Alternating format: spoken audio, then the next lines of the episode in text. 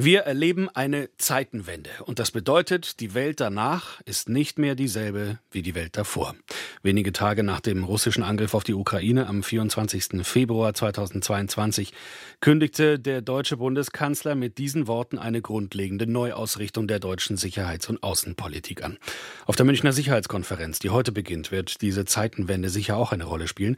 Aber welche Rolle spielt die Zeitenwende tatsächlich in Deutschland? Was sagen die Menschen zu den Veränderungen? Bei Zeitenwende on Tour, einem Projekt der Münchner Sicherheitskonferenz, kommen ganz normale Bürgerinnen und Bürger zu Wort. Es gibt Diskussionsrunden von Flensburg bis Oberammergau, von Neuss bis Cottbus. Senior Fellow bei der Zeitenwende-Initiative der Münchner Sicherheitskonferenz ist der Politikberater und Militärexperte Nico Lange. Welche Fragen treiben die Menschen am meisten um, wenn es um die deutsche Verteidigungspolitik geht? Der russische Angriff auf die Ukraine ähm, führt zu vielen Fragen, er führt aber ehrlicherweise auch zu Ängsten.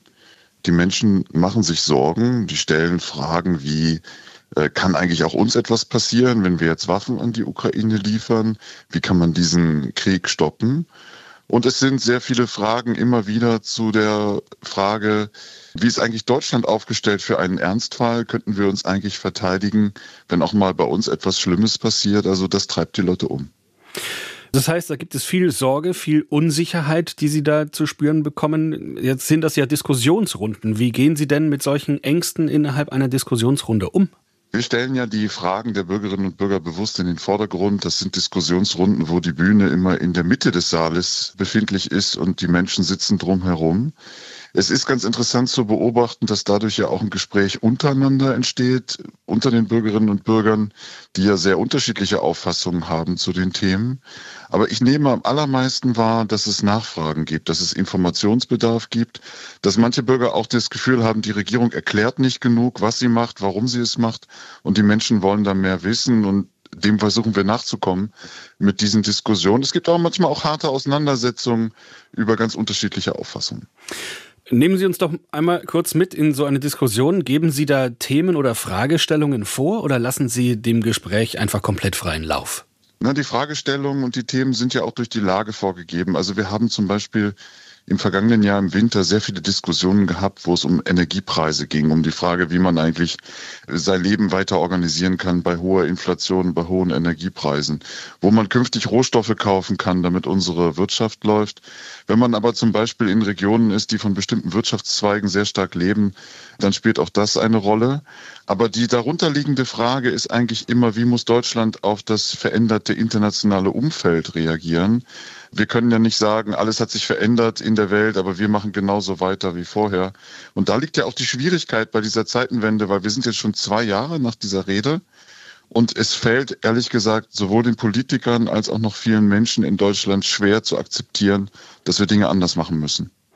Warum fällt es Ihnen schwer zu akzeptieren? Ich meine, die Gründe dafür sind ja relativ klar und die Bedrohungslagen sind ja auch relativ klar. Also warum hadern die Menschen damit? Ja, wir sind über Jahrzehnte daran gewöhnt, dass andere unsere Sicherheitsprobleme lösen.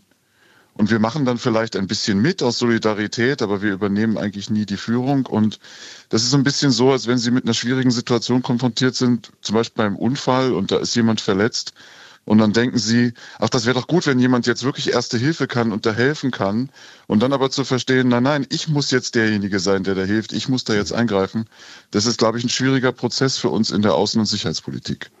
Die Außen- und Sicherheitspolitik ist auch einfach kompliziert. Sie sprechen auch über die Ausstattung der Bundeswehr, die Cybersicherheit, Waffenlieferungen, die Russlandpolitik, die NATO etc. pp. Das sind ja alles sehr komplexe Themen. Wie gut sind denn die Menschen, die zu den Veranstaltungen kommen, darüber informiert vorab?